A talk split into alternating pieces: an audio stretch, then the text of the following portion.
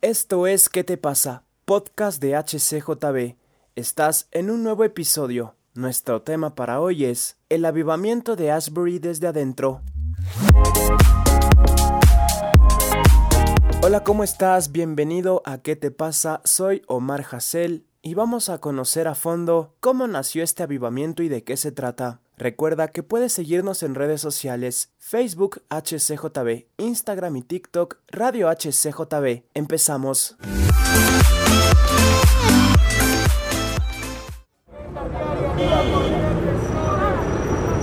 Y estamos en un nuevo capítulo de nuestro podcast ¿Qué te pasa? Podcast de HCJB y nos acompaña un gran amigo, él es Juan Martín Vidal, que se graduó de Ciencias Políticas en la Universidad de Kentucky en Estados Unidos, si no me equivoco. ¿Cómo estás, Juan Martín? Bienvenido. Hola, Omar, sí, mucho, mucho gusto en estar aquí. Es, es un placer que, que me han podido invitar y estoy, estoy muy bien, sí, todo, todo muy bien. Qué gusto tenerte aquí, ñaño. A los tiempos nos vimos este año en persona porque tú ya estás allá eh, viviendo en Estados Unidos y ahora pues por una videollamada ahí nos estamos viendo. Y, y, quiero conversar de esto que está pasando en Asbury, Kentucky, en la universidad, que miles de personas llevan días orando por un avivamiento y tú pues pudiste vivirlo allá. Primero cuéntame cómo empezó todo porque fue de la nada y fue una noticia boom. Sí, sí, sí, sí. Eh, la verdad es como tú dices, fue una, una locura. Eh, yo, yo me enteré estando en Nashville, que es como a tres horas y media de, de la universidad, porque ya, yo ya me gradué, obviamente, entonces ya no vivo ahí. Pero me enteré por un amigo que esto estaba pasando el, el sábado, eh, después del miércoles que había empezado. Y bueno, decidí con mi esposa y mi hijo ir y, ver, y verlo con mis propios ojos y experimentarlo en persona y hablando con la gente de ahí, con algunos amigos que todavía tengo en la universidad, me cuentan que todo empezó porque la universidad tiene un programa en el que tenemos, le llamamos la capilla, y es un servicio de oración y se da un mensaje se adora por unos minutos, pero todo el campus tiene que estar presente. Esto ocurre los lunes, miércoles y viernes. Entonces el miércoles 8 de febrero, eh, nuevamente uno de estos servicios común y corriente, la gente me dice que no fue nada del otro mundo, ningún mensaje que sea súper sensacionalista, nada, muy normal. Y bueno, se subió eh, ya la banda a tocar, a cantar la última canción, era un coro multicultural en realidad. Eh, acabaron y un grupo de cerca de 20 estudiantes más o menos se quedaron después orando y adorando por su cuenta. Y una de las chicas que era parte de este coro que, que, había cantado ahí la última vez, dice que sintió en el espíritu que tenía que volverse a subir. Se sube de nuevo al escenario para estos 20 estudiantes y empiezan ellos a, orar y adorar y más gente se da cuenta que wow, hay música viniendo desde este edificio, hay gente, escucho voces cantando y se empezó a, a, llenar de más estudiantes y más estudiantes y lo empezaron a publicar incluso a, a sus amigos a que vengan y, fueron clase por clase diciéndoles esto está ocurriendo, si es que quieren vengan y ese rato se cancelaron clases, se canceló todo y la gente se, se, se fue a la capilla y se empezó a esparcir por, por las redes sociales.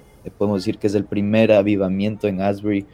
Eh, con redes sociales, porque esto ya había ocurrido antes en, los 70s y, y, en 1905, me parece, los dos grandes avivamientos de Asbury. Wow, qué especial escuchar eso y que tú lo viviste ahí porque nosotros hemos visto algunos videos que tú también nos has enviado, eh, algunas noticias. Yo sabía justo esto de que empezó el 8 de febrero eh, es una universidad cristiana, entonces por ende por eso tienen estos espacios en la capilla de adoración y es como que se volvió un avivamiento y, y, en esta nueva generación, ¿no? Por redes, o sea, eso me encanta porque es al punto de que han venido personas de otras universidades, de otros colegios a ser parte de este avivamiento. Juan Martín, tú que estuviste ahí, que sabes un poquito de la historia, como tú dices, hubo ya avivamientos hace algunos años. ¿Qué es un avivamiento para ti? Bueno, para mí la manera en que definiría un, avivamiento es, yo lo considero una manifestación o, o, por así decir un derrame del espíritu sobre un grupo de gente y, y, creo que es con el propósito de empoderarlos y de prepararlos, de llenarlos de, de dones de su espíritu y, y así poder expandir el reino ya con ese empoderamiento y con esas eh, con esa llenura del espíritu, ¿no? Creo que podríamos decir el primer avivamiento para mí de la iglesia fue Pentecostés, cuando descendió el espíritu sobre ellos con lenguas de fuego y se quebraron en, en, en sus dones. Y desde ahí la iglesia se expandió, esa gente salió a contarle al mundo. Y creo que ese, ese es un avivamiento para mí. Reacciona, ¿qué te pasa?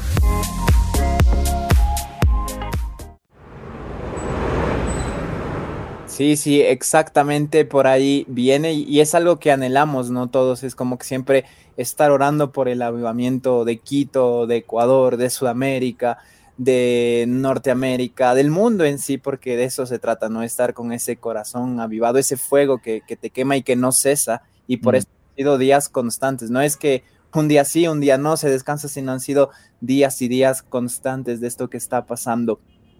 ¿Cuál es tu lectura de lo que está pasando en, la universidad allá? Eh, sabiendo que tú fuiste parte, que tú ya te graduaste, que todavía hay gente allá y, que tú has ido incluso con tu familia a ser parte de este avivamiento. Sí, eh, bueno, yo creo que la, experiencia que tuve fue literalmente algo de otro mundo, no es de este mundo. Eh, y lo que he podido ver y observar estos eh, seis días que, Dios me permitió estar ahí ha sido, bueno, el primer día que entré, apenas entras al edificio, sientes un, una paz sobrecogedora, casi palpable. Es un ambiente, no sé, es como que sientes un peso sobre tu cuerpo, que haya algo ahí que claramente no es el aire común. Y, y, eso es algo que han descrito todas las personas con las que he podido hablar, que también experimentaron lo mismo. Me, me pude dar cuenta que había un, sentimiento de hermandad, de amor.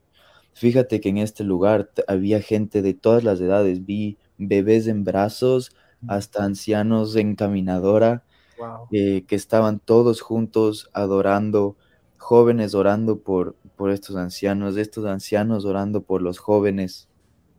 Y este sentimiento de hermandad, de verdadero amor, creo que es justo lo que, lo que Jesús hablaba de, la unidad de la iglesia, como, como debería ser. Y bueno, aparte de esto, tienes primero que el escenario no es nada de otro mundo, es bastante simple, un piano, unas cuantas guitarras, dos o tres eh, cantantes liderando eh, la música. Pero lo que me pareció increíble es que nadie está buscando el sensacionalismo ni el show. Mm. Hay cosas que si no pones atención te las perdiste. Yo pude ver en un rincón a, una persona que llegó con un brazo roto, enyesado, y, y, uno de los que estaba ahí se puso a orar con él. Y luego él se da cuenta que el brazo estaba bien, y le sacaron el yeso en ese, en ese mismo lugar. Le logran sacar el yeso, salió con el yeso en la mano dando gracias a Dios. Vi gente en muletas salir cargando las muletas en la mano igual. Vi gente con dolores crónicos de espalda y, otros que, contaban que llegaron y se les fue sin siquiera que alguien ore por ellos. Eh, y, luego milagros que para mí son aún más increíbles son aquellos de adentro del corazón y, y, vi, a gente que, incluso gente que yo he conocido personalmente que han pasado por depresiones, yo he tenido episodios depresivos igual eh, estos, este último año y sientes un gozo y una paz que viene de la nada y estás en adoración y adoras con gente de todo el mundo. Vi gente de Brasil, vi gente de Indonesia. Eh, estábamos adorando, escuchabas adoración en chino, adoración en portugués, en español, en, inglés, gente hablando en lenguas, había sanidades, había gente que se acercaba a profetizar a mí. Me profetizaron, escuchaba que profetizaban a otros y todo con esta unidad y este sentimiento de paz y amor y una sensación también de calor que te corre todo el cuerpo. Eso creo que es es la, manera más simple de, explicar algo que es inexplicable. Sí, exacto, es, algo sobrenatural eh, lo que se está viviendo allá. Eh, algo que yo aprendí mucho es que lo sobrenatural para nosotros es natural para Dios, porque Dios es sobrenatural y eso es algo increíble. Si ves en una esquina, ves eh, un milagro, pero ves otro milagro allá y al frente y atrás, y mientras tú también lo estás viviendo, y, es, eso es lo que es un avivamiento, no es algo tan especial ver una unión, eh, no existen diferencias, no existe alguien que quiera destacar, como decir, yo empecé esto o yo quiero predicar, sino todo se trata de Dios y, así debería ser, ¿no? Porque realmente de eso se trata un avivamiento, que todo es sobre Dios. Estamos conversando aquí en nuestro podcast que te pasa de HCJB con Juan Martín Vidal, quien ha sido parte de este avivamiento que se está viviendo en la Universidad de Ashbury en Kentucky, eh, estos días continuos de adoración y de avivamiento. Ahora que, entendemos un poquito lo que se ha vivido, como tú nos dices, las cosas que has visto, un poco lo que has sentido, ¿qué impacto crees que tendrá esto en la juventud? Sabiendo que normalmente lo que se hace viral es lo contrario, ¿no? Quizás las malas noticias, cosas que pasan por ahí, que, y, de repente se está haciendo viral esto del avivamiento. Sí, creo que, como tú dices, es, es algo que no es común que una noticia así se vuelva tan viral pero lo que estoy viendo en, amigos míos, en mí mismo y en los jóvenes que pude observar eh, estando ahí, es uno que hay, hay un hambre, mm. un hambre por, por encontrarse con Dios en estos jóvenes y he visto jóvenes que, mira, antes y yo lamentablemente fui parte de estos grupos también en, cuando estaba en, la universidad y, durante otras épocas. Gente que pasaba, mira, de fiesta en fiesta, sin tiempo para más que la universidad y la fiesta o ir, ir, a, ir a buscar llenarse de diversión y de distracciones. Y, y los vi rendidos en esa capilla por horas, pasando noches enteras en adoración, en oración. Nadie veía el reloj y que es algo que para mi generación, ya sabes que es, es extraño que alguien se quede quieto por tanto tiempo, especialmente sin ver al celular. Eh, los celulares nadie les ponía atención más que si es que quieres grabar lo que está pasando. Todo el mundo estaba conectado con Dios y veo a jóvenes que en ese mismo lugar estaban comprometiéndose a alguna misión, que sintieron que Dios les estaba llamando. Hubo un joven que dijo que sentía que Dios le estaba llamando a, me parece que era Honduras, no recuerdo bien, era un país en Centroamérica. Y ese rato la gente empezó a entregarle dinero para que vaya. Y, historias de estas en las que vemos a jóvenes que se están comprometiendo a, a la misión de expandir al reino y ya no les da vergüenza publicarlo en sus redes, ya no les da vergüenza ponerlo en sus historias y que sus amigos cristianos como no cristianos vean lo que está pasando aquí. Creo que eso es uno de los milagros de este avivamiento es que se quitó la vergüenza, mm. se, se, quitó ese recelo que vemos que también pasó en Pentecostés. Teníamos a la iglesia escondida con miedo de la persecución de, del pueblo de Israel y luego salieron empoderados con el Espíritu, sin vergüenza, sin miedo a contar lo que había pasado. Y, yo, y yo pude ver a estos jóvenes haciendo exactamente eso. Reacciona, ¿qué te pasa?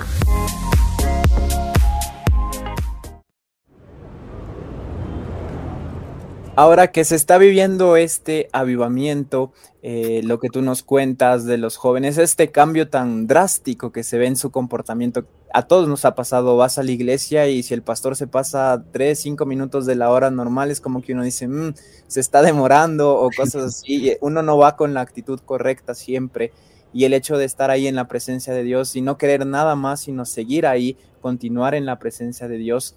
Eh, y provoca esta emoción, provoca el hecho de buscar estar ahí siempre, buscar que vengan personas, como decíamos, de otras universidades, colegios para ser parte de esto. Pero, ¿qué debería venir después de esto a, a, todas las personas que han sido parte de este mover de Dios? Porque también hay veces que cae en lo que es sentimental, o sea, en que solo son emociones y de repente puede pasar un mes y, si no hubo un cambio en sus vidas, si vuelve quizás la vergüenza, como hablábamos, o, el hecho de otra vez las fiestas, o no tomar buenas decisiones, ¿tú qué crees que debería venir después de esto para la vida de los jóvenes que han sido impactados con este avivamiento? Bueno, creo que un como te decía, un comprometimiento con, con la misión de expandir el reino, creo que eso es algo muy importante, volviendo incluso al, al primer punto de que es un avivamiento. Creo que si Dios nos permitió estar ahí es por una razón con propósito, no solo para experimentarlo y ya. Creo que es para llevar esto y esparcirlo, creo que, y lo hemos visto. tengo ya amigos de otras universidades cristianas que me cuentan que gente que fue al avivamiento de Asbury de su universidad volvió y se reunieron con otros para ponerse a adorar y hacer lo mismo y otras universidades ya lo están haciendo, adoración continua 24/7, cerca de 8 o 9 del área que están y todo liderado por nuestra generación, esta generación Z de las redes sociales y creo que ese, eso es lo que debería venir después, una predicación, un esparcimiento de no solo lo que pasó aquí, sino obviamente las buenas nuevas que conocemos bien, que es el Evangelio. Creo que eso es lo que viene, ese comprometimiento con el reino y a mostrarle al mundo que tenemos un Dios que te va a dar paz y te va a llenar de amor y te va a literalmente sanar tanto física como emocional y espiritualmente, porque es algo que estos jóvenes lo pudieron ver en persona, no es algo que alguien les contó, no, no, no lo leyeron en los hechos, ellos vivieron esta experiencia y ahora lo pueden contar con esa confianza y seguridad de yo lo vi, yo lo experimenté, nadie me contó. Reacciona, ¿qué te pasa?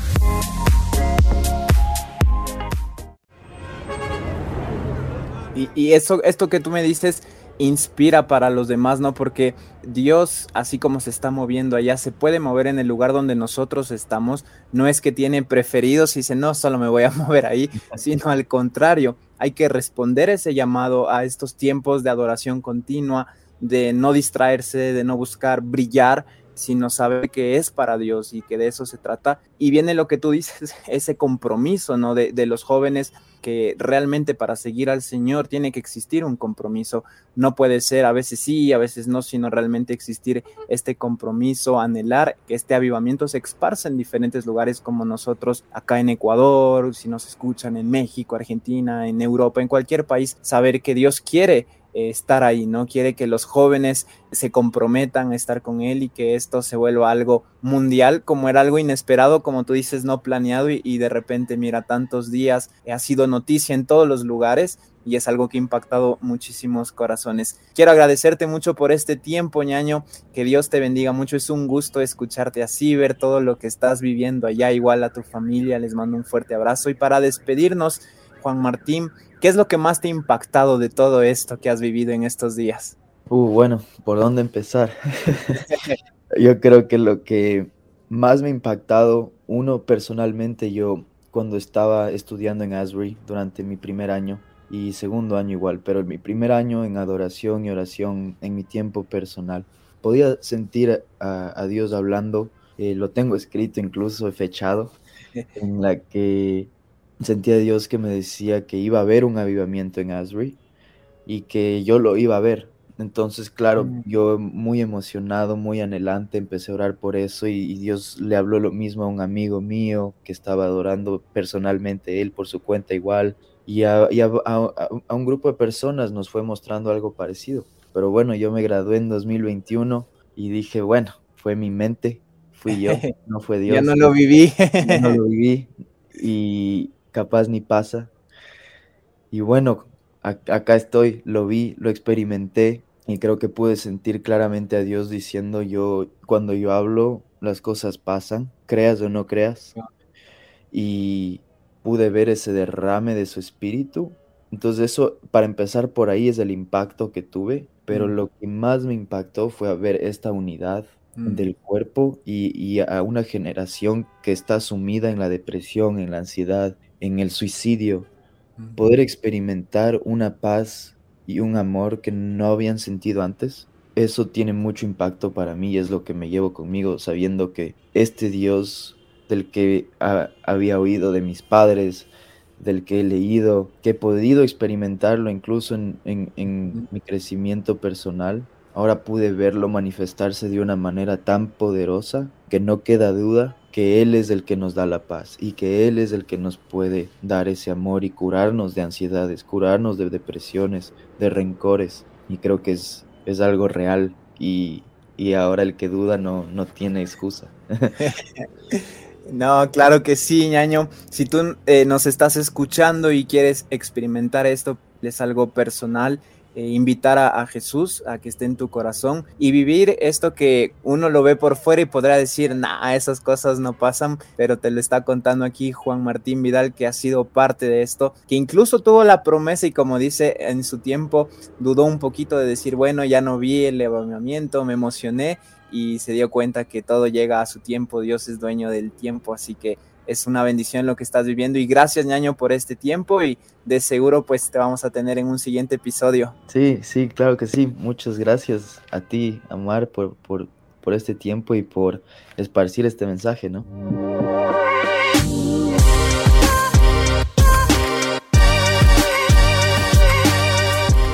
Todos nuestros episodios están disponibles en nuestra app HCJB, en nuestra página hcjb.org o en tu plataforma digital favorita. Recuerda que somos un ministerio que se sostiene con donaciones. Para hacer tu contribución puedes hacer clic en donaciones en hcjb.org. Gracias por acompañarme en esta ocasión. Nos encontramos en un nuevo capítulo de ¿Qué te pasa?